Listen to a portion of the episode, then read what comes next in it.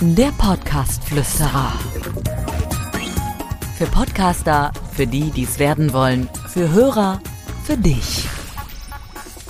Herzlich willkommen zu Folge 1. Mein Name ist Dirk Hildebrand. Mein Podcast, der Podcast-Flüsterer, kennt ihr vielleicht schon.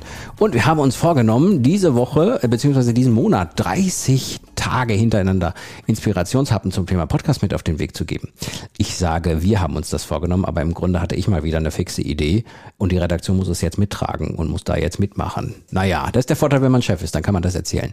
Was möchte ich euch ähm, in diesen einzelnen Inspirationshappen mit auf den Weg geben? Jeden Tag so einen kleinen Aspekt, der mir durch den Kopf schwirrt, den ich häufig in meinem Alltag begegne es war grammatikalisch völlig falsch, aber es ist egal, dass ihr wisst, was ich meine. Und ähm, das möchte ich euch mit auf den Weg geben. Und heute in Folge 1 sprechen wir über das Langatmigkeitssyndrom. So habe ich das einfach mal genannt.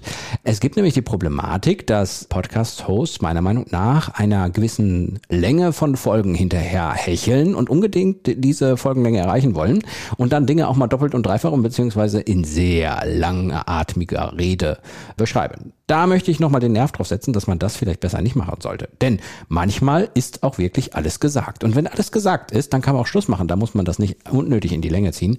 Ich finde, es ist immer wichtig, sich in den Hörer oder die Hörerin hineinzuversetzen und zu überlegen, ist die oder derjenige jetzt gerade noch unterhalten, beziehungsweise haben die auch schon nicht mehr so viel Lust, weil sie eigentlich alles schon gehört haben.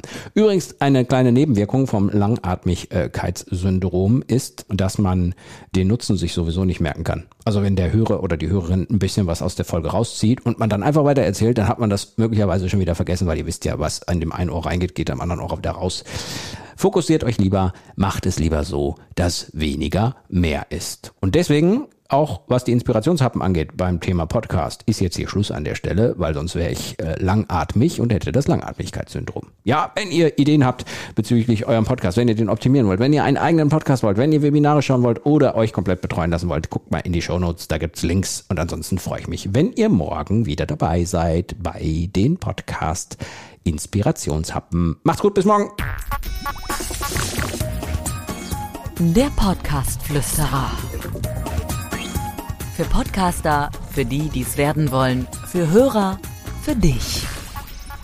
Abonniere den Podcast Flüsterer auf iTunes, im Auto, zu Hause oder in der Bahn.